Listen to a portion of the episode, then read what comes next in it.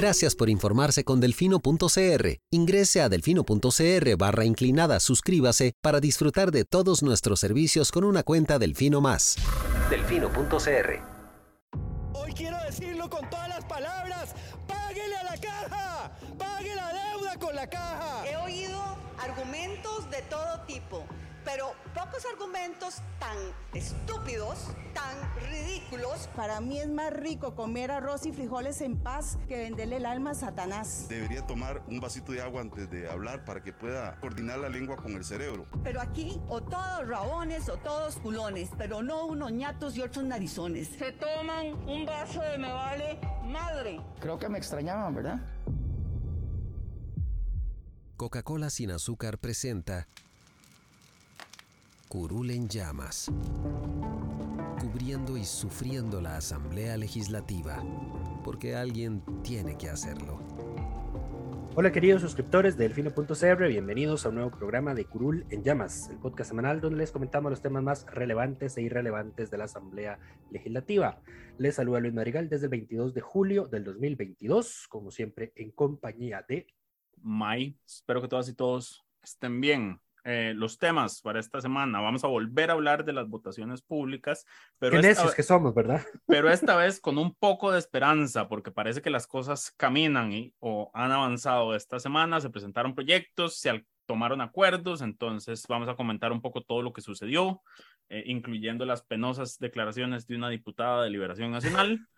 Eh, además, vamos a hablar del proyecto para recuperar riqueza atunera que demuestra que para ser diputado no hay que saber sumar. Y vamos a hablar además del de, eh, tema de las pruebas FARO, en específica el informe que se aprobó en relación a aquellas controversiales pruebas de factores asociados que se hicieron en noviembre del año pasado eh, claramente la Asamblea no se iba a quedar sin presentar un informe del tema y se discutió y aprobó ese informe esta semana. Entonces vamos a comentar un poco de, ese tema también. Tenemos algunos otros temas varios, pero bueno, empecemos con votaciones públicas.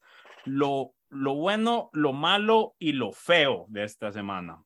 Lo bueno, se presentaron dos proyectos y hay un tercer proyecto en discusión para resolver el tema de una vez por todas con una reforma al reglamento.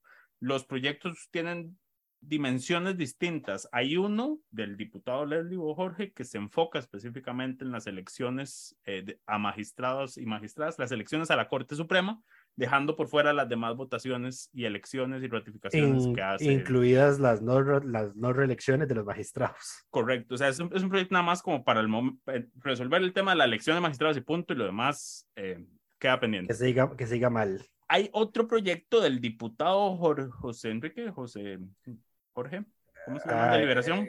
Qué, qué, increíble, o sea, ya dijiste mal el nombre, dijiste mal el nombre y ya, y ya me lo, ya me lo confundiste.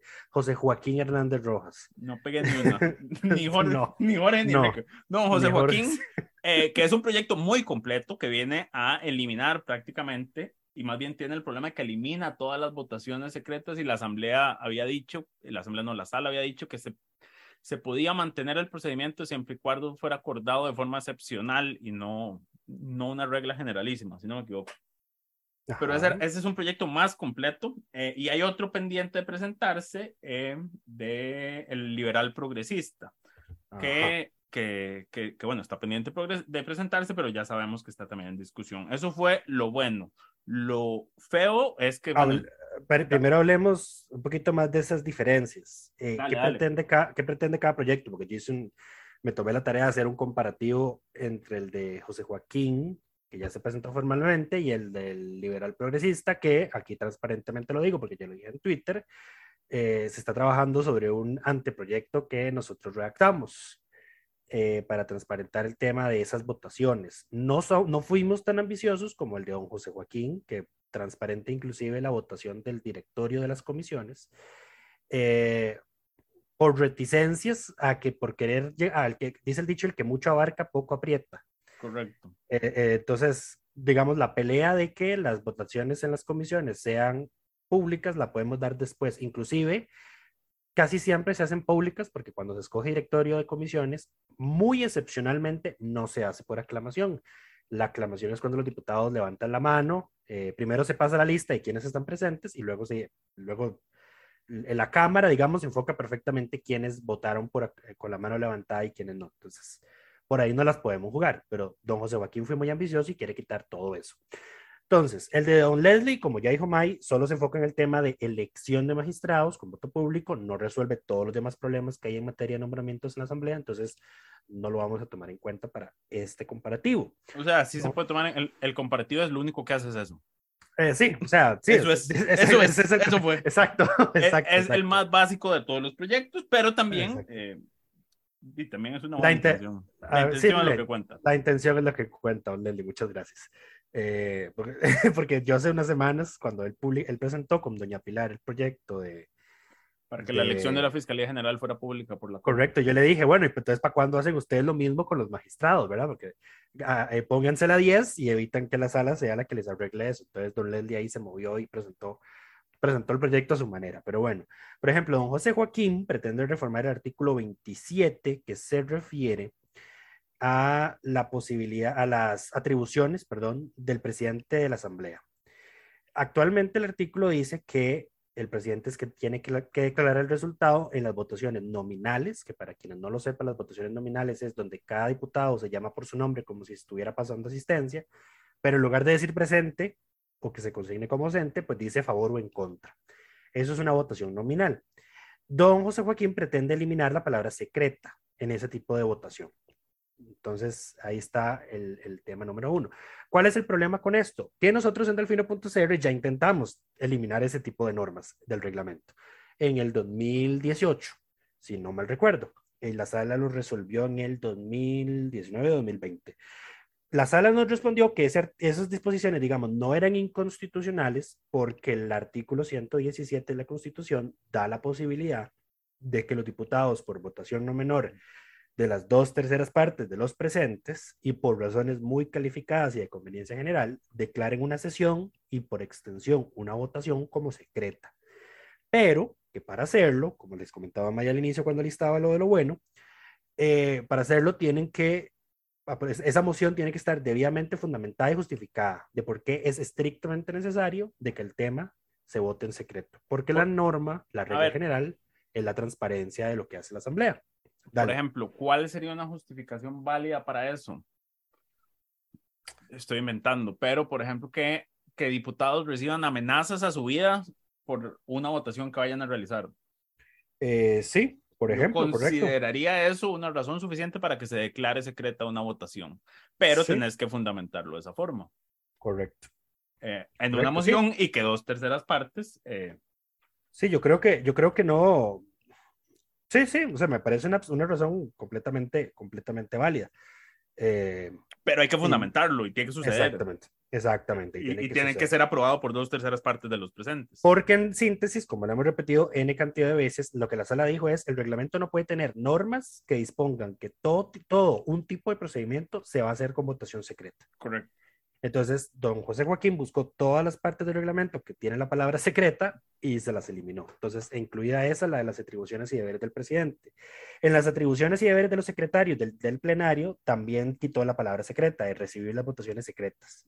Entonces, ese tiene el problema de que va en contra de la sentencia. El 2019, aquí lo encontré de la sala constitucional, donde nosotros intentamos eso y la sala no lo rechazó porque dijo, es constitucional siempre y cuando lo hagan de esta forma como no lo han estado haciendo de esta forma, es porque seguimos peleando, ¿verdad? Correcto. Eh, busca también, eh, aquí, aquí hay un gol de don José Joaquín, vea, yo soy, voy a ser completamente honesto, cuando inicialmente se presentó el proyecto, em, yo dije, mira, sí, quiere volarse todos los, todos los tipos de votaciones secretas, pero don José Joaquín no solo quería hacerse eso, dejó algunas por fuera, pero también quiere hacerle una neutralización de género a la redacción del reglamento. Lo cual todo bien, digamos.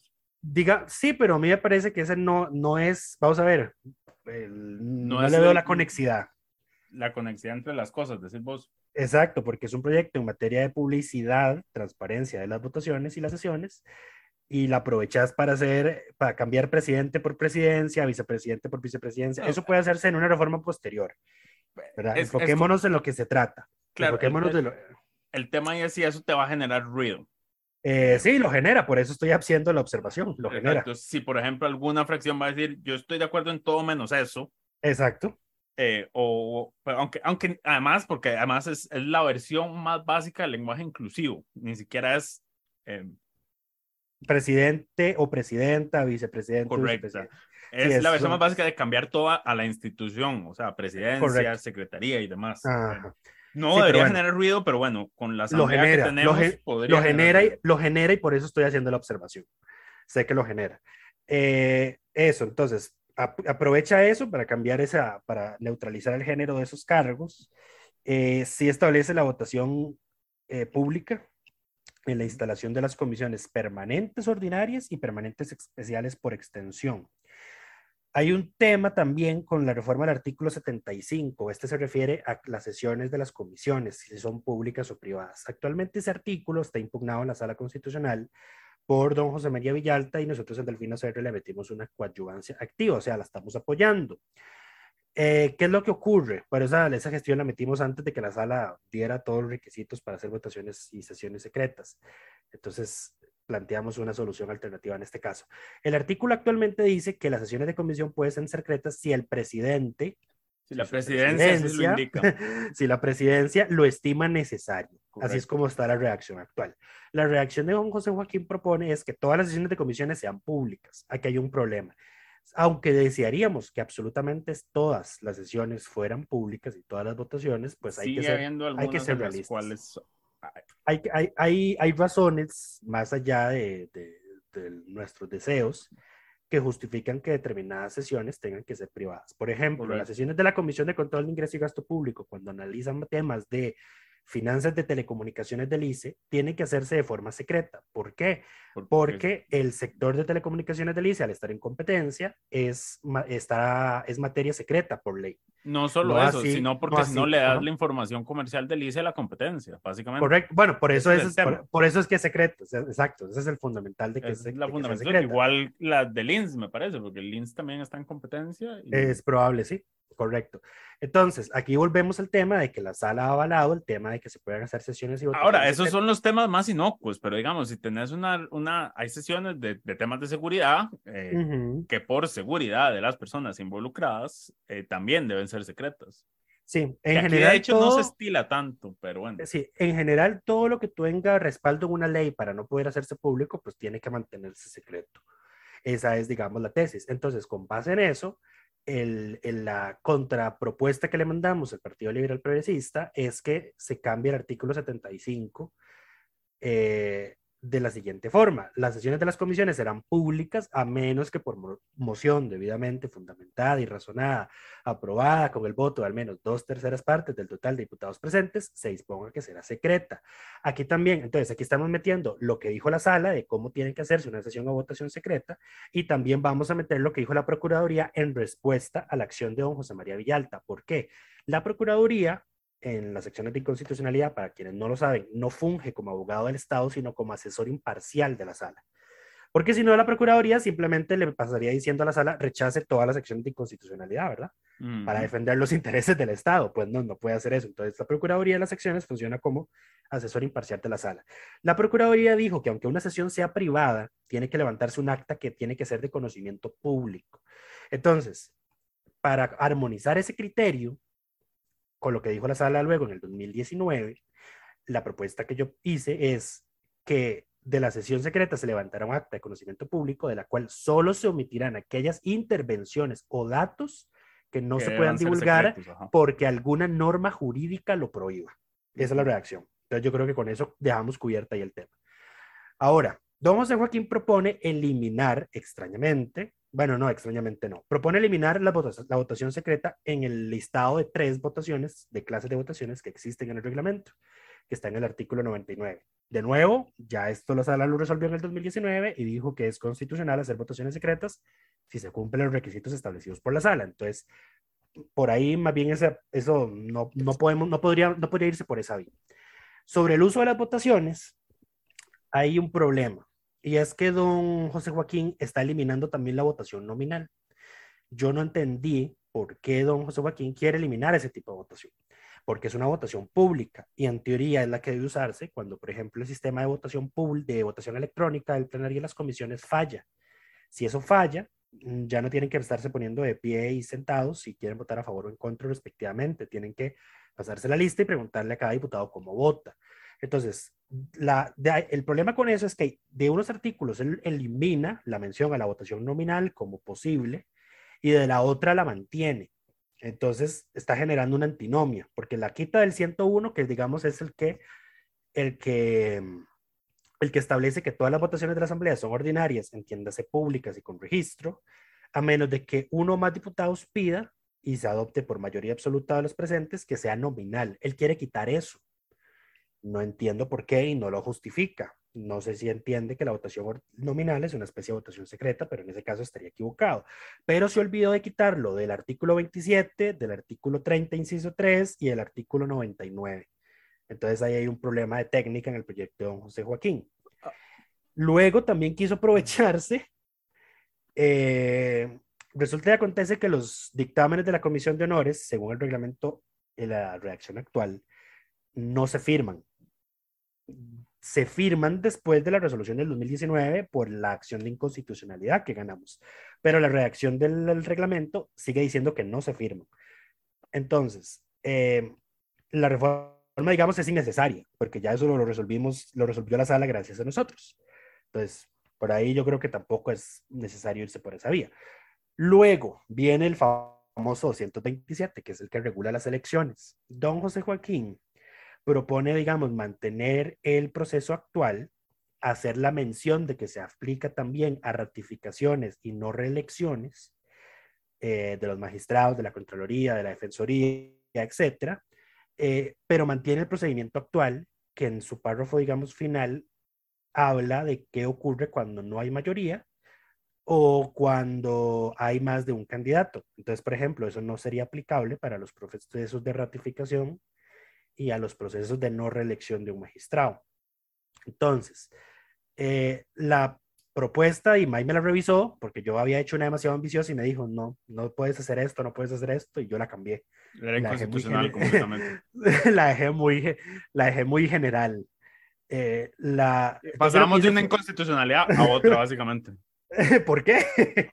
Porque la constitución le da un cierto margen de acción a la asamblea y al plenario que no puedes eliminar. Ah, pero, ah, ah, pero con la, con la redacción anterior que había propuesto. Exacto, la, la, la, la, primera. Sí, sí. La, que tenemos ahora, eh, la que se la enviamos al PLP, es separar el proceso según el tipo de proceso que se esté llevando. Entonces, por ejemplo, todo el primer párrafo del artículo 227 de nosotros hablaría o habla sobre el proceso de elección. Entonces dice, todo proceso de elección sometido a conocimiento de la Asamblea se llevará a cabo mediante votación con boleta, que deberá llevar impresa de antemano el nombre de la diputación que emite el voto. Para que haya elección se necesita la mayoría absoluta de los votos presentes o mayoría calificada del total de la Asamblea cuando así se ha establecido. Entonces ya con esto solucionamos dos cosas. Uno, que el voto sea público y dos, que el procedimiento también puede aplicarse para las elecciones de magistrados, porque el 227 actual dice que para ser electo se requiere mayoría simple y los magistrados por norma constitucional se eligen por mayoría calificada. Entonces ese artículo 127 no aplica a la elección de magistrados. Con eso ya lo solucionamos.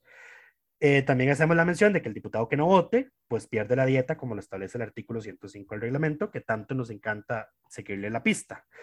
Eh, la Secretaría computará los votos emitidos y anunciará la forma en que votó cada una de las diputaciones, lo cual deberá constar en el acta.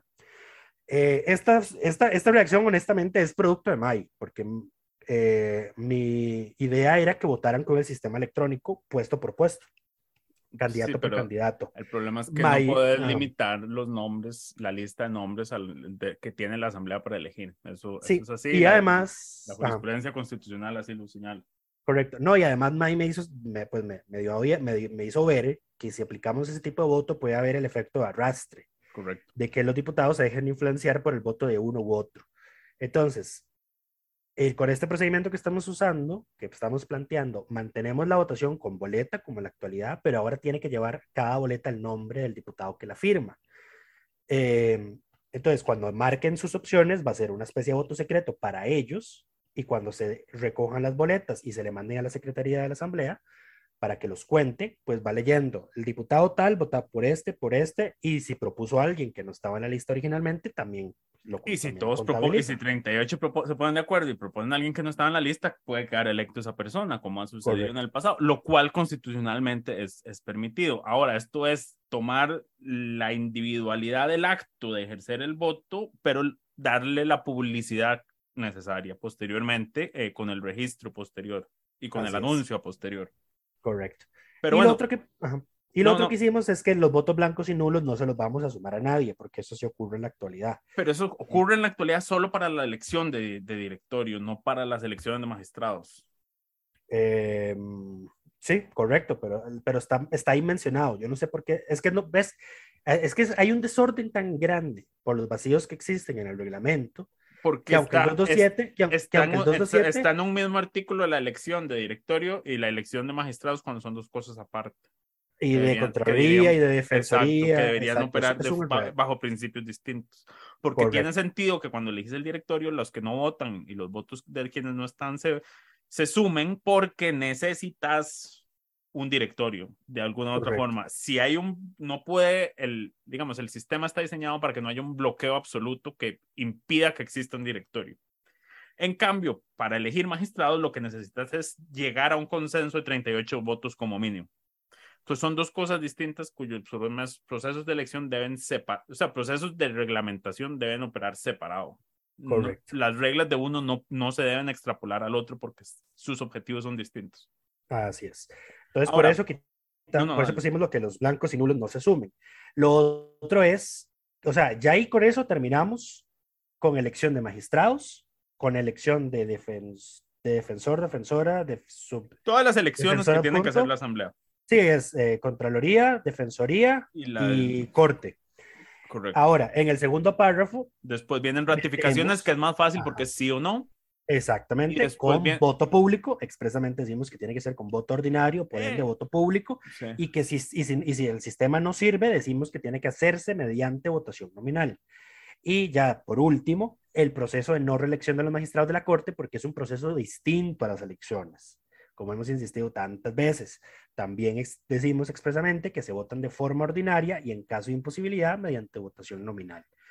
Entonces, esa es nuestra propuesta para el 227.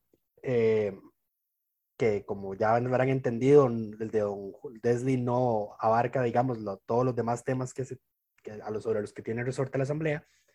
Y el de Don José Joaquín, pues se quedó un poquito corto con, con, las, con las reformas. Eh, bueno, como decía, el 228 es algo muy puntual lo que ponemos, es eh, que el procedimiento ante falta de mayoría, empate y revisión del resultado también aplique para procedimientos de mayoría calificada, o sea, los de los magistrados, y lo otro es especificar que en los procesos de elección y los de no reelección de magistrados de la Corte no cabe la moción de revisión. Y que en los de ratificación u objeción de nombramientos hechos por el Ejecutivo, pues sí se permite poner. Y lo otro es, por último, el 103. Don José Joaquín propone eliminar del todo el artículo que hace referencia a la votación secreta. Y como ya lo dije cuatro veces, la sala en el 2019 dijo que sí se puede hacer, por ende, no puede eliminarse ese artículo porque sería inconstitucional, francamente. Habría que hacer una reforma constitucional para quitar la posibilidad de hacer sesiones y votaciones secretas.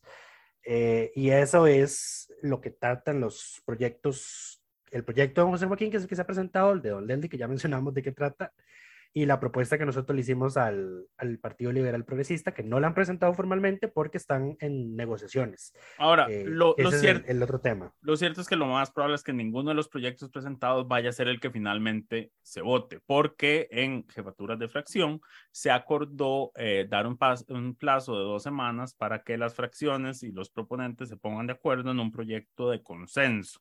Correcto. Em, o, o en un proyecto lo más cercano al consenso sí, em, porque de hecho la jefa del, PL, del PLN, perdón, doña Katia Rivera, de hecho dijo, yo no me leí el proyecto de José Joaquín. Eh, inclusive no se le vio muy convencida como de apoyarlo. Sí, la, a pesar de que a pesar de que los demás jefes dijeron el proyecto de José Joaquín es el más amplio, digamos. La jefa de fracción de la unidad también fue de las más eh, resistentes, exacto, reticentes a este tema, a pesar de que uno de los proyectos es de un diputado de su fracción. A ver, y, ahí y ahí está el problema, son proyectos individuales de esos diputados, lo presentados Leldi por su lado y don José Joaquín por su lado. Entonces van, a, van a trabajar y hay que darle, voy a hacer algo que no ha sucedido nunca y esta va a ser la primera vez, voy a darle el reconocimiento a doña Pilar porque fue ella la que en jefatura de fracción dijo pongámonos de acuerdo de este tema. Sí, porque, de hecho, porque ya la sesión se iba a terminar sin que nadie sacara el tema a colación y doña Pilar, doña Pilar, fue la que lo rescató y ahí fue donde... Y logró que se pusieran el compromiso de, de, dos, semanas. plazo. Ahora, eso por un lado. Sin embargo, no puedo dejar de señalar que esta señora necesita mejor asesorarse mejor porque se dejó decir que ella estaría de acuerdo con que se le dé una dispensa de trámites a, este expediente para que se vote rápido. Entonces, recordemos, las reformas al reglamento no son proyectos de ley, son acuerdos legislativos. Tienen un expediente, como cualquier expediente legislativo, pero no es un proyecto de ley. No requiere dos votaciones, no requiere ir a una comisión, puede ir a comisión, pero no lo requiere. Eh, es simplemente eh, presentarlo y se vota, de hecho porque es un acuerdo interno de la Asamblea sobre sí mismo. Se llama, de hecho, proyecto de acuerdo. Correcto. Eh, entonces no requiere una dispensa de trámites. Eh, no, no, la requiere. No, caigamos ahí. Sería una. Eh, es una inconsistencia. Es más, ni siquiera requiere ser convocado por el Ejecutivo, por ejemplo. Exacto. Estos proyectos son de la primera parte. Correcto. A ver, eh, no lo requiere y sería inconstitucional hacerlo porque el artículo 177, que es el que refiere a las dispensas de trámite, habla expresamente de, proyectos de ley, exactamente. Correcto. Em, Pero bueno, eso fue, lo, eso fue lo bueno. Se presentaron dos proyectos. Lo bueno es que se eh, presentaran. Lo malo es que todavía no hay acuerdo de consenso y de que hay ciertas reticencias de las jefas de fracción del PLN y la y Que los, y que los dos proyectos necesitan ajustes. Correcto. Ahora, eh, ¿qué más iba a decir yo? ¿Qué iba a decir? Lo feo. Lo feo. Lo feo tiene que ver con votaciones secretas, pero fue en otro espacio, y es que la Comisión de Nombramientos, paralelo a todo este proceso, recibió esta semana el Foro de la Justicia, que quienes no saben, el Foro de la Justicia es una organización de la sociedad civil que agrupa diferentes organismos, incluyendo sindicatos y, académicos y demás, que, eh, digamos, hacen un seguimiento a la labor del Poder Judicial, hacen recomendaciones de mejoras, eh, abren espacios de discusión sobre el tema del Poder Judicial, su funcionamiento, su organización, etcétera, etcétera, etcétera. Entonces, eh, se tuvo esta, esta reunión en esta sesión y em, que pasaron dos cosas que realmente dan pena. Eh, la primera estuvo a cargo de la diputada liberacionista, doña Dinora Barquero, que después de que las señoras que llegaron a exponer, que era doña Adriana Oroku. Urcuyo.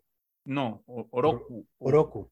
Oroku, que es la presidenta del, del, sindicato de la Asociación de la, de la Judicatura, de una organización gremial. Presidenta de la Asociación Costarricense de la Judicatura y vicepresidenta de la Federación Latinoamericana de Magistrados y Jueces. Ella, correcto. E, y eh, la otra representante del Foro de la Justicia, que es doña Marcia Aguiluz, que es una abogada académica, si no me equivoco, eh, llegaron a exponer y eh, hablar del tema de la importancia de la transparencia y los procesos de, que hace la comisión de nombramientos y la forma en que se asignan las puntuaciones y demás, la señora se dejó decir, eh, después de haber recibido toda la explicación, que ella estaba, básicamente dijo que está muy orgullosa de tener presión de los grupos pro vida para nombrar a magistrados y magistradas conservadores en, las, en la Corte Suprema de Justicia, que recordemos que ahorita hay tres, eh, tres vacantes. Una, la más peligrosa en esta línea, la de la sala constitucional. Después, una en la sala tercera, que también es tema sensible. Y otra en la sala primera, que es tema de, de familia, si no me equivoco. Eh, no, sala tercera es. Sala primera. Sala, primera es civil. Ah, ok, civil, ok. Temas civiles. Es sala primera, sala tercera por el fallecimiento de don Álvaro Burgos y sala constitucional. Correcto. ¿Por qué Mike dice, por qué dice que lo de la sala constitucional es la más peligrosa? Porque ahorita el balance de poder en la sala la sala tiende a lo conservador y el, este nombramiento que venga va a definir, eh, ahorita, va a definir la línea a futuro. Ahorita, bueno. ahorita está 3 y 3, entonces son los magistrados suplentes, digamos los que, dependiendo de la lotería que se hace en la corte para designar quién va a ser el suplente ese mes, eh, así, es, así es como se salen los votos. Y yo no diría que están 3 y 3, digamos, depende mucho del tema. Depende, mucho del, tema. En temas... Y solo para precisar, el apellido de doña Adriana, Adriana, perdón, es Oroku, contiene la U. Ella, ah, está, mis, ella es. disculpas, correcto. Entonces, bueno, por eso, eso, eso es lo feo número uno. Y lo otro feo es que las señoras del Foro de la Justicia llegan a, a presentar y a doña Pilar Cisneros se le ocurre eh, utilizar su espacio de intervención para empezar a reclamarles a ellas por las reformas que no ha hecho el Poder Judicial eh, y por los problemas que tiene el Poder Judicial eh, y por la forma en que el Poder Judicial eh, elige a, a, los magistrados como si ellas estuvieran involucradas o, o, o, tuvieran alguna capacidad de decisión, digamos. Sí, como si ellas fueran magistradas. Exacto, les reclamó como si ellas fueran magistradas. Y me llamó mucho la atención porque esta misma semana en la Comisión de Seguridad y Narcotráfico llegó... Eh, don Fernando Cruz. Don Fernando Cruz y doña Patricia Solano, la vicepresidenta de la Corte. Correcto. A hablar del tema de seguridad y doña Pilar no llegó y, porque hay, a ellos es a quienes se les puede reclamar por lo que pasa en la Corte. Así y, es. Y por Ahora, las decisiones de, hecho, de la Corte. De hecho, doña Pilar a doña Adriana Orocu le reclamó, por ejemplo, el tema de la cantidad de expedientes que hay en, el Poder Judicial con base en el estudio del Estado de la Nación. Eh, Correcto, ella resulta, le empezó a sacar los datos ajá. del Estado de la Justicia. El Estado de la Justicia, sí. A ella sí es como, pero les, o sea, vos le estás... No, y, y, lo sacó mal además, porque por ejemplo le dice, es que hay tantos, decenas de miles de expedientes sin resolución. Eh, y, y, resulta que no, ese número son los expedientes que no tienen resolución final, uh -huh. pero puede ser que ya tengan sentencia a primera instancia, pero las sí, sentencias de primera trámite. instancia son apelables, por eso no se archiva el expediente. Eh, y el dato que doña Adriana le saca es, bueno, de, y de toda la cifra que si ya, eh, que, que ya tiene resolución final, que usted no está excluyendo ese número, el 66%, o sea, dos terceras partes, son expedientes de cobro judicial, que es lo que está ahogando a la Corte. Eso es lo que, esto es lo que tiene ahorita inflado el número de casos sin resolver del Poder Judicial, los casos de cobro judicial. Correcto. Y, además... la Asamblea Legislativa anterior le rechazó dos, tres veces, creo, si no mal recuerdo, un proyecto de ley al gobierno para una tasa cobratoria por procesos de cobro judicial, porque, Correcto. o sea, para que caigamos en cuenta, o sea, eh, el, el Estado está haciendo lo, que, haciendo lo que usted le pague a las garroteras con procesos judiciales. El Estado se está convirtiendo en un agente de cobros gratis.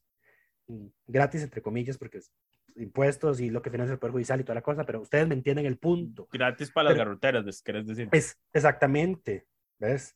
Entonces... Ahora, el punto, eso, digamos, doña Pilar también llegó a reclamarles que, que es que ustedes vienen a hablarnos de la forma en que elegimos nosotros aquí, pero ustedes no han arreglado y cada vez que hay terno, o sea, le dio los datos del Estado de la Justicia de que la Corte y, el Consejo Superior del Poder Judicial elige en minoría a la persona mejor calificada de las ternas que se le presentan.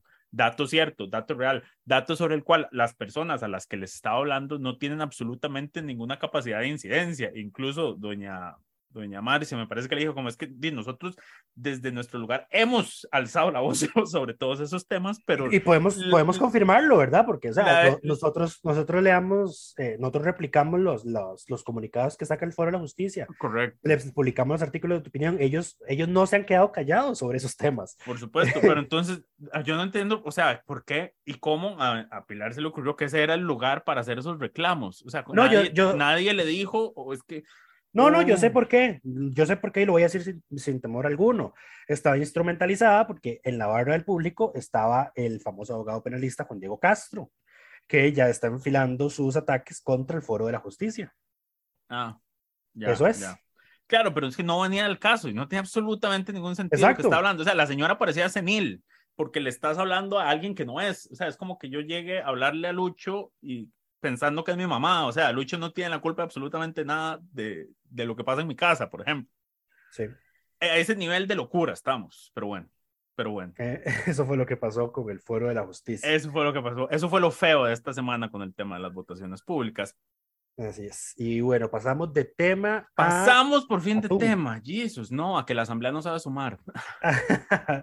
pues sí, eso tiene que ver con el tema de atún. Esta semana, el lunes, hubo una buena noticia. Se aprobó en primer debate el proyecto de riqueza atunera, que era uno de los que impulsa la fracción del Frente Amplio, que lo que viene es a eh, ayudar en que el, los cobros. El martes, correcto por cierto, no fue el lunes. Okay, el perdón, el martes. Los, que, ese proyecto lo que es, me parece que los cobros sean más justos, que se le hacen a las embarcaciones que se llevan sí. atún de aguas para que para, para, quienes no lo saben, resulta y acontece que eh, pues la mayor cantidad de atún que se pesca en las aguas eh, nacionales. nacionales, exactas, soberanas, ese es el término, las aguas soberanas de Costa Rica, lo pescan eh, flotas o embarcaciones de bandera extranjera.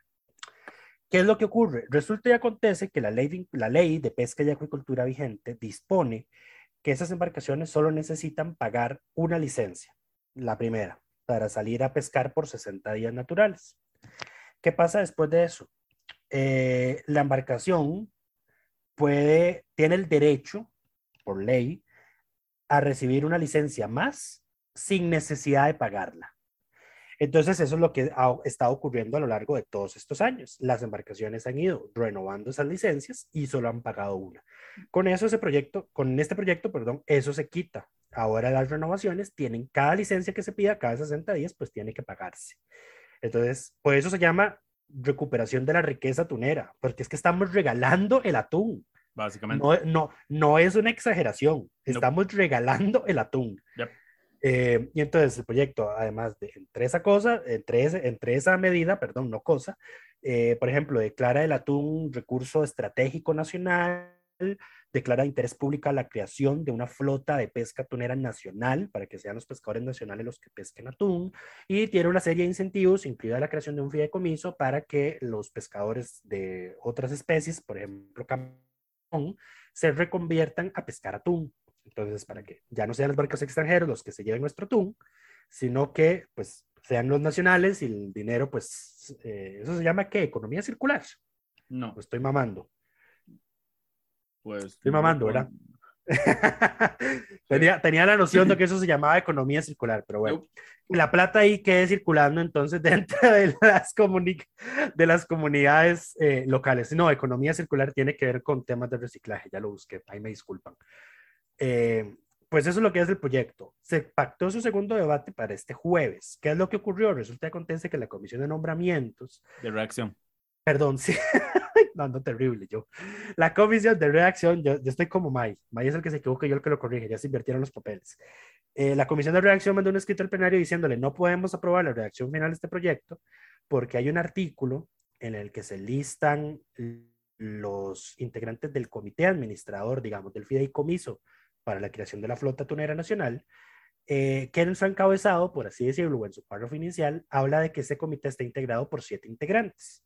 ¿Qué es lo que ocurrió? Que en la Comisión de Ambiente, en el trámite de mociones 137, los actuales diputados, por moción de doña Cate Cambronero, por acuerdo entre todos, porque los, todos los demás presentaron una moción en conjunto, doña Katia presentó la suya con un cambio ligero de redacción y esa fue la que se apoyó. Eh, doña Katia incorporó dos miembros, dos representantes del sector empresarial pesquero. ¿Qué es lo que ocurrió? Que al hacer la suma de dos puestos más, no ajustaron el título que decía este órgano va a estar eh. compuesto de siete personas y metieron nueve al hacer la lista de personas que lo conforman y la comisión de reacción dijo esto, no es problema. esto supera, supera mi capacidad de, resolución. Aunque yo digo que no. Yo hubiera dicho que no, yo hubiera dicho que no porque era cuestión de ajustar el, el 7 por el 9 Sí, por un tema de intención del legislador. Es, pero... Intención del legislador, aunque entiendo que como venía del proyecto originario, ese 7, puede haber algún, algún, algún conflicto. Sí, la comisión de redacción les dijo, sounds like a personal problem, no puedo arreglar esto, lo arreglan ustedes. Suena más a no quisieron arreglarlo, pero bueno, porque este proyecto hay que, hay que reconocerlo, ha tenido sus trabas de ciertos sectores. Uf, absolutamente. De hecho, de hecho yo hablaba, yo hablaba el, el martes que se votó en primer debate con Paula Vega, eh, que es promotora de este proyecto, defensora, impulsora, eh, y yo le decía, mira, yo te voy a ser completamente honesto, yo a este proyecto no le he seguido mucho el pulso. Lo que recuerdo es que este es el proyecto de ley con el que Sardimar amenaza con irse del país si se aprueba. Y resulta que me dice, sí, pero bueno, ahí en las mesas de negociación, no, en las mesas de negociación llegamos a un acuerdo y en tal artículo lo dejamos así, yo, y, pero nos dimos cuenta que la redacción actualizada se volaron ese cambio de consenso para, para Sardimar. Entonces, eh, no se asombren si esa empresa en el, futuro cercano anuncia que, que, se va, que va a cerrar operaciones en el, en el país. Eh, así es como lo recordaba yo, el proyecto de ley con el que Sardimar iba a cerrar operaciones en Costa Rica, porque más o menos así lo habían dejado más o menos claro. Em, y bueno, entonces la Comisión de Ambiente no hizo el cambio, no se percató de que la suma no cerraba y tampoco se percataron en el plenario. La moción la aprobaron todos los miembros que estaban presentes en ese momento de la Comisión de Ambiente. Y hay un dato muy interesante que quiero aprovechar off topic, más o menos. Ya las votaciones de comisiones tienen registro electrónico en las actas. Estoy demasiado feliz por ah, eso. Ah, muy bien. Eso, eso, eso, es un avance. Eso es un avance importantísimo. Me alegra mucho porque así pude ver quiénes votaron esta moción y no se percataron de que 3, eh, 1 más 3 más 5 no suma 7. eh, pero bueno, eh, yo no estoy seguro que no, no fue un tema de, un tema de despiste. Simplemente se olvidaron del 7 que estaba arriba. No hubo, me, me burlaría, mala fe. Me burlaría eh, mal de ellos, pero cuando vos mandaste el screenshot del error, yo sumé y me dio 8. Entonces no ah. me voy a burlar de ellos. Porque de hecho originalmente dije como, pero esa cantidad de gente va, va, a quedar impar, entonces eso va a ser un eh, consejo complicado. Y al final me di cuenta que daba nueve, pero bueno. No estás quedando muy bien con nuestra audiencia, dado que sos de la persona a la que le confiamos los números en las operaciones matemáticas que necesitamos hacer, pero bueno. Pero es que todas eh, las operaciones matemáticas que necesitan pasan por Excel, no por, no, no, por una lectura de un artículo, de, un proyecto de ley donde además ni siquiera ponen números, sino que escriben el número, entonces... Sí, pero vos, vos programás las hojas, así que igual hay riesgo de error humano. Eh, además, eh, ya había bromas ahí de que seguro fue Rodrigo Chávez quien le dio clases de matemáticas a los diputados, pero no sean tan crueles. Estoy seguro que no fue, no fue un cambio, no fue un cambio de mala fe ni, ni, ni, simplemente se les pasó. Eh, además, yo estoy esta semana también profundamente agradecido con doña Yacate Camaronero porque es la que ha estado haciéndole la revisión a nuestro anteproyecto de votaciones públicas. Entonces no vamos a ser excesivamente duros con ella por, por ese despiste. ¿Cómo es, que dice, ¿Cómo es que dice nuestro dicho? No le atribuyas a la... No hay que atribuirle a la maldad lo que puede ser producto de la... Un despiste, dejémoslo en un despiste. Exacto. Esta vez lo vamos a dejar en un despiste. Pero bueno, sí. pasemos al siguiente y último tema de no, suave. Suave porque no hemos dicho qué va a pasar con el error matemático. Ah, dice, eh, tiene que Exacto, naturalmente. El plenario aprobó una moción de retrotracción, devolverlo a primer debate para hacerle la modificación vía moción de consenso. Entonces, el lunes se abre el plazo de presentación de mociones, el martes se vota, miércoles se deja de publicidad y jueves se votaría de nuevo en primer debate. Y el segundo debate quedaría entonces para el martes de la semana posterior a la siguiente. Que ya es ordinarias. Correcto, sesiones ordinarias. Ok. Eh, sí, recordemos que le queda una semana a las sesiones extraordinarias. Ahora, sí, pasando al último tema de fondos, la discusión sobre el informe de las pruebas FARO. Aquí yo lo que quería, era, yo quería contar un par de cosas, porque dijeron que iban a tener un debate reglado, pero eso no fue un debate reglado, porque lo que hacen es como, esta gente, eh, ustedes si han visto los Simpsons, hay un meme o una escena famosa en internet que es como un, The Old Man Yelling at the Cloud, que es cuando el abuelo Simpson se está peleando con una nube. Bueno, así se ven todos estos diputados y diputadas cuando se ponen a discutir con el PAC, que ni siquiera tiene una fracción ahí sentada, digamos. Em, se ponen a, a, hacer, no es hacer leña del árbol caído. Em, pero el, PAC no tiene, el PAC no tendrá curules, pero aún está muy implantado en la mente de los diputados. Exacto, digamos, el fantasma sigue existiendo y, al parecer los persigue, porque pareciera que el control político en esta asamblea está más dirigido a las, a las acciones de la pasada administración que a las cosas que hace la actual administración. No, Hermay, no solo la asamblea, el actual del Ejecutivo también, basta con ver... Eh, bueno, pero es que la, no, no, basta, con ver, basta con ver que las conferencias de prensa, ¿cuándo es que las hacen ahora? Los martes. Miércoles. Miércoles, imagínate, que he dicho que las hacen miércoles, que es el día menos complicado de la asamblea. Eh, ahora las conferencias de prensa los miércoles son denunciar, mira, el anterior gobierno no hizo esto, ahora lo vamos a hacer nosotros. Pero cuando están retomando planes del anterior ejecutivo, entiéndase, el proyecto del tren de los Guillermos, de la administración de los Guillermo Solís, el decreto de Daniel Salas sobre importación de medicamentos y productos de, bajo, de baja peligrosidad que no necesitan mayor requisito en el registro sanitario. Y, creo que fue hoy que mandaron la noticia de que ahora se va a reducir como a cinco días el plazo para, para presentar, eh, para poder registrar una empresa en el Ministerio de Salud. Ni al carajo mencionan que eso se hizo en administraciones que no son estas. Es lo del, lo famoso vestirse con santos ajenos. Ahora, yo le, voy a, eh, le voy a reconocer algo a este gobierno. Este gobierno ha logrado comunicar todas las cosas que el gobierno anterior no logró comunicar. Claro, se, las, se las atribuye todas sin, sin mayor mérito, pero por lo menos lo comunica mejor.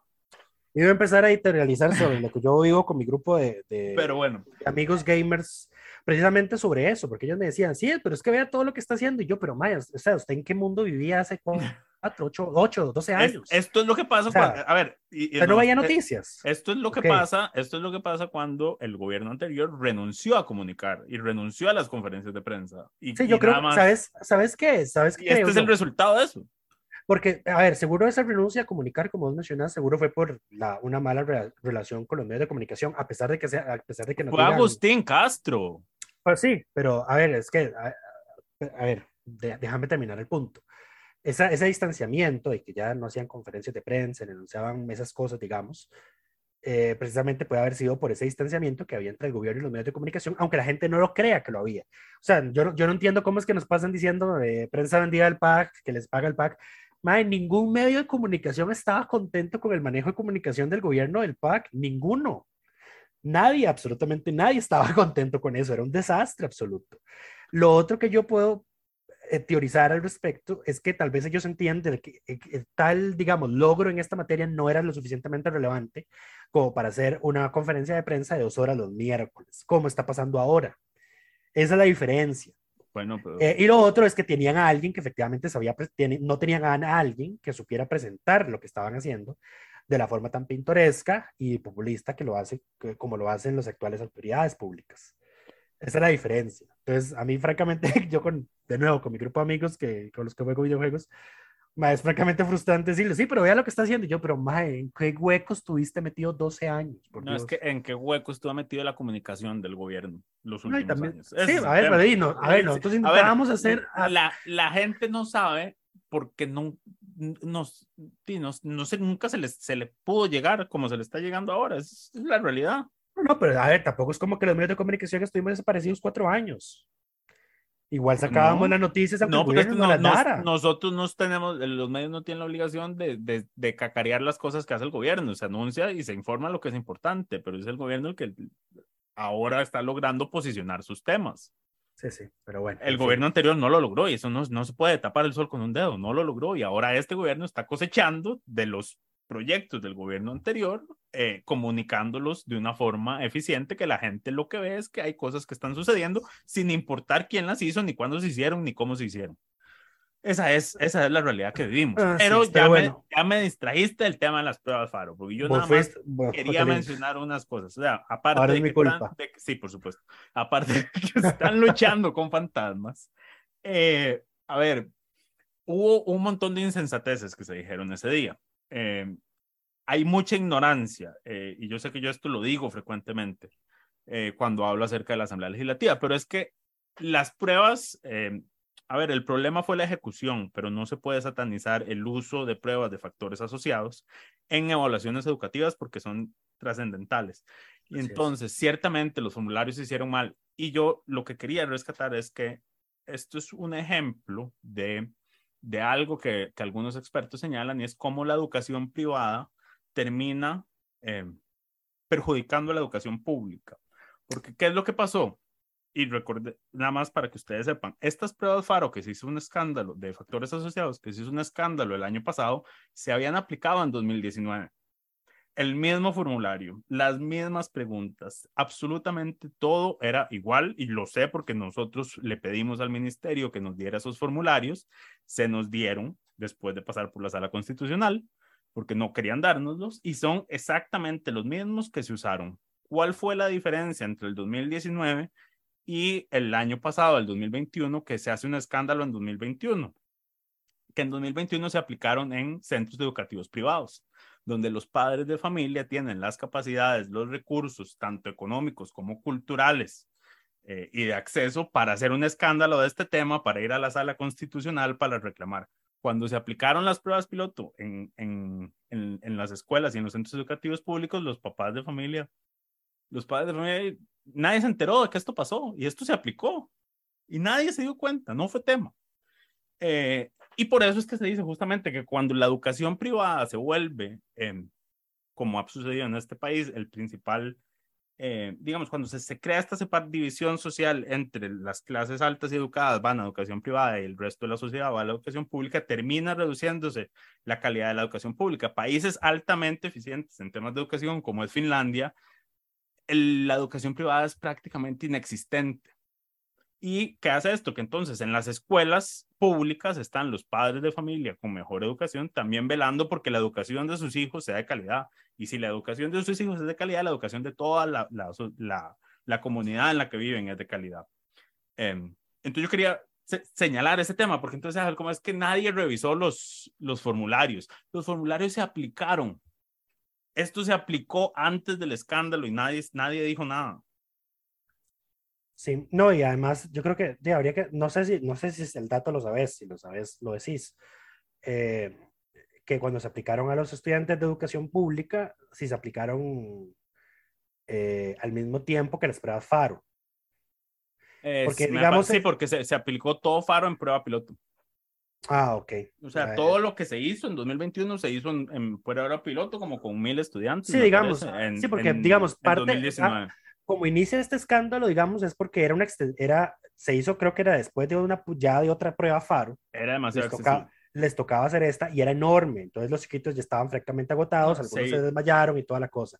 Eh, francamente inhumano y no por nada la sala constitucional condenó al Estado y declaró Ahora, más, más allá de, de, toda mi editorialización sobre por qué la educación privada perjudica la educación pública de un país.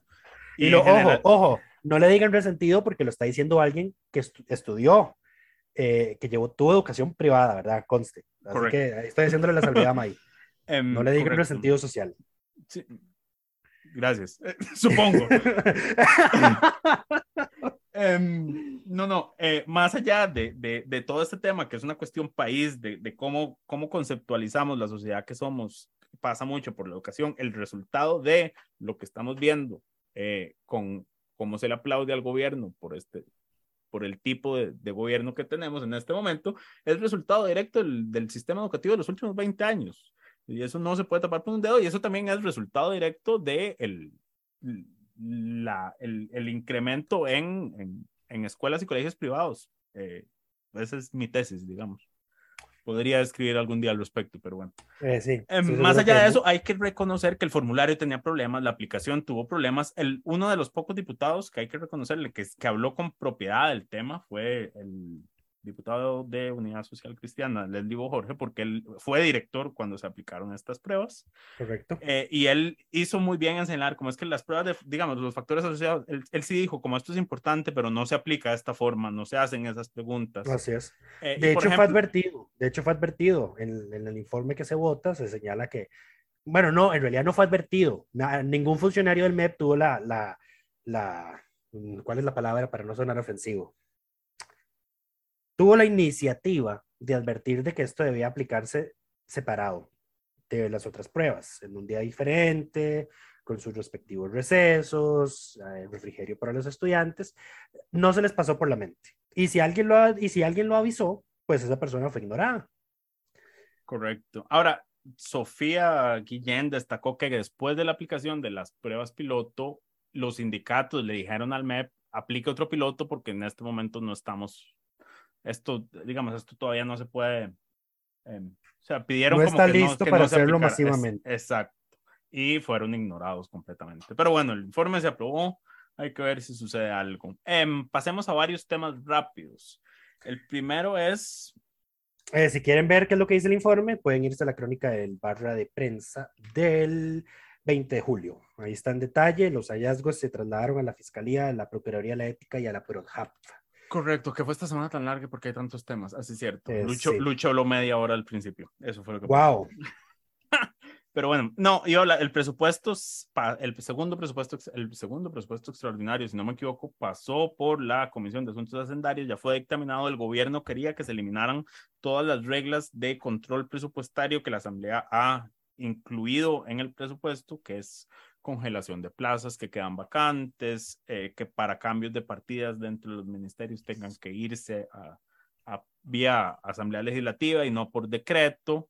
Eh, la comisión le rechazó esas, esas solicitudes al gobierno em, y bueno, hay que esperar ahora que se vote el presupuesto en plenario. Ahora, aquí datito, esas, esas normas son inconstitucionales, valga decirlo. Son normas atípicas y por ende son inconstitucionales incluirlas en una ley de presupuesto. Eso tiene que meterse en una ley ordinaria. Ya hay pronunciamiento de la Sala Constitucional al respecto. Lo que pasa es que la Sala Constitucional tarda tanto en resolver esas acciones que para que la resuelve ya, se, ya exacto, el presupuesto. exacto, sí, exactamente. Cada vez que se mete una acción de inconstitucionalidad contra el presupuesto nacional, la Sala la resuelve cuando ya ese presupuesto ya se ejecutó, ya estamos con el otro presupuesto, exactamente. Entonces, a otra cosa mariposa. A esa otra cosa mariposa, exactamente. Y entonces di como, no, en las acciones de inconstitucionalidad, a diferencia de los amparos, no se emiten órdenes a la administración de no repetición de no vuelva a hacer esto, porque si lo hace esto es desobediencia a la sala y eh, eh, lo meto preso por 20 días o le mete una, le meto una, no, por tres meses, seis meses, de uno a tres meses o le meto una multa de 20 a 60 días. Esa es la sanción por desobedecer recursos de amparo y habeas corpus. No pasa así con las acciones de inconstitucionalidad. Eh, entonces la Asamblea Legislativa pues la sigue metiendo. Correcto. Ahora, en otro tema relativo al, presupuesto, está en discusión el asunto de los eurobonos. Los eurobonos son 6 mil millones de dólares en préstamos eh, en colocación de bonos en el extranjero que quiere el gobierno. El gobierno está pidiendo que se hagan un solo tracto para cuatro periodos. En teoría son 1.500 millones de dólares. Eh, cada uno de los cuatro años siguientes. Se inclina todo a que se va a aprobar año por año. Eh, no se va a hacer la aprobación, no se le va a dar el cheque en blanco. Esto generó una discusión en plenario entre don, Eli, don Eliezer Feinsack y doña Pilar Cisneros, porque él dijo, como vamos, vamos y se cumplen, seguimos. Y Pilar se levantó a decir que, que bueno, y que qué hacen después, porque el, el, gobierno tiene que financiar mucho y, y si, si se da el primer tracto, es el, el siguiente año hay un montón de cosas más que financiar. Y, y don Eliezer, con una decencia que no le tiene a, las discusiones cuando son con el Frente Amplio, le, le, dijo a, doña, a doña Pilar, bueno, yo entiendo que lo que usted acaba de decir está equivocada porque lo que ustedes están pidiendo desde desde el oficialismo es una autorización para usar 1.500 por año. Entonces, lo que usted acaba de decir no tiene ningún sentido, pero voy a dejarlo pasar. Es, la regañó muy decentemente, digamos. Sí. Y le dijo a su cosa mariposa. usted, es, periodista, yo soy economista, en palabras sencillas. Exacto. Y eh, la fracción de la unidad dijo que va a apoyar el proyecto de eurobonos, que es importante, y también está hablando de, de una aprobación por tractos y con verificaciones, eh, con metas de cumplimiento para el Ejecutivo. El otro tema, esto es un tema nada más, un, un, detalle, al, una alerta. Una nota al pie es que no sé, eh, diputados del Frente Amplio y de alguna otra fracción, me parece que es de Liberación Nacional, pero no recuerdo cuál diputada fue, alertaron de que el gobierno no ha iniciado las negociaciones por el Fondo Especial de Educación Superior que se hace usualmente a mediados de año por el tema de la presupuestación que tienen que hacer las universidades públicas. Este es un tema complejo siempre entre el gobierno, entre el Ejecutivo y las universidades, donde además las universidades tienen el peso constitucional de que la constitución obliga a que se les dé por lo menos el mismo monto más el ajuste eh, por inflación. O sea, 10%, vamos ya. En este momento estamos en un ajuste de 10%. Si el gobierno hubiera negociado hace seis meses, el ajuste hubiera sido mucho menor, pero bueno. Em, entonces, este es un tema sensible y cuando no hay acuerdo entre las partes o hay, queda algún tema en disputa, quien resuelve es la Asamblea Legislativa. Entonces, aquí lo que están advirtiendo es, parece que el Ejecutivo no quiere comerse la bronca, eh, de tener la negociación con las universidades y va a tirarle el pleito a que lo resuelva posteriormente la Asamblea Legislativa. Fue la advertencia que se hizo, hay que esperar a ver qué sucede con este tema. Y por último, para terminar, ahora sí, la diputada de la semana, Lucho. Sí, uy, me, me, ya he cerrado yo la, la, la, página de la biografía de, la señora diputada, perdón, pero mientras, tan, mientras la voy abriendo, voy comentando qué fue lo que pasó. En el espacio de control político, si May no me corrige, la diputada de Liberación Nacional por Limón, doña Catherine Andrea Moreira Brown, reveló que el Consejo de Gobierno prácticamente hizo un nombramiento ilegal. Prácticamente no hizo un nombramiento ilegal. pero eh, bueno. En la, bueno, ahí está, hizo un nombramiento ilegal, prevaricato, en la presidencia de la Junta Administradora Abdeba. Abdeba tiene un nombre muy largo y no me lo acuerdo ahorita, y me disculpan. el, el, nombramiento de la presidenta ejecutiva. Resulta y acontece que la señora presidenta ejecutiva era, era, es era hasta, hasta, después de que la diputada lo anunció. Bueno, mm, yo creo que el Tribunal Supremo de Elecciones aún no le ha cancelado la credencial. Entonces, todavía lo es. Sí. Resulta acontece que cuando fue nombrada era, era sí, para ese momento, era regidora. Eh, y resulta y acontece que la ley de Habdeba dice que los miembros del Consejo de Administración, el artículo 2, no pueden ser de otras personas que ocupen puestos de elección popular mientras estén en el ejercicio de su cargo. Ese es el artículo 12, inciso G. La, eh, usted dice, bueno, pues es el Consejo de Administración. Bueno, el Consejo de Administración, la presidenta, la presidencia Habdeba forma parte del Consejo de Administración. no solo lo conforma, lo, lo, preside. Ajá. Y los miembros del Consejo, y los miembros del Consejo de Administración los nombra el Consejo de Gobierno por plazos de ocho años. Entonces, hasta todas luces, un nombramiento ilegal. Aquí no cabe interpretación alguna. La persona era, era regidora, eh, es regidora porque todavía no le han cancelado la credencial, la nombraron siendo regidora y por ende el nombramiento es ilegal. Correcto. Aquí lo que debió eh, haber sucedido es que ella, antes de ser juramentada, presentara su renuncia al tribunal. Porque la renuncia creo que se hace efectiva en términos legales en el momento en que ella presenta la carta. Eh, ya lo de las credenciales es un tema administrativo, digamos. Sí, y además, eh, doña, eh, la, bueno, la señora presidenta Habdeba lo que hizo fue justificarse diciendo que desde que fue nombrada presidenta Habdeba, no ha ido a las sesiones del Consejo Municipal en el que lo, cual es la peor excusa del mundo, digamos. Sí, bueno. es, es, peor, digamos, porque hay, a ver, hay causal de pérdida de credencial de los regidores por ausencias injustificadas. Ajá. El tema sería, uno, esta persona estuvo justificando sus ausencias bajo el, la, bajo la, el señalamiento de que no podía ir porque estaba siendo, era presidente de Habdeba o no las estaba justificando. Bueno, la diputada, la mandó a pedir esa, esa información al Consejo del, Si no las estaba justificando, tarde o temprano iba a terminar siendo destituida por ausencias injustificadas, según lo dice el Código Municipal. Eh, si no, pues peor aún, ¿verdad? Eh, o sea, aquí no hay por dónde buscarle el portillo en la ley de Habdeba, vigente de 1963, ese artículo, eh, de que lo que ella estaba haciendo fue correcto. La interpretación que hace ella de esto, como yo no fui, no pasa nada, es completamente equivocada. La renuncia debe haberse dado antes de asumir. Y esperamos, con eso terminamos. Y a la diputada se lo reconocemos su buen control político esta semana. Buen control político, felicidades, doña Catherine. Exacto. Eh, y esperamos que todas y todos Esperamos, esperamos, que el, esperamos, que el, esperamos que el Consejo Gobierno haga la denuncia por nombramientos ilegales correspondiente, como hizo la que hizo contra el, contra el Consejo de Gobierno anterior por los nombramientos en el ICE supuestamente también ilegales. Pero bueno, nos escuchamos la próxima semana. Hay sesión este fin de semana en Guanacaste por el día de la elección de, del partido de Nicoya, Costa Rica. Ahí haremos una notita al respecto, a ver qué dicen los diputados. Pero tengan todos un buen, buen feliz fin de semana. Coca-Cola sin azúcar presentó Curul en llamas, cubriendo y sufriendo la Asamblea Legislativa porque alguien tiene que hacerlo.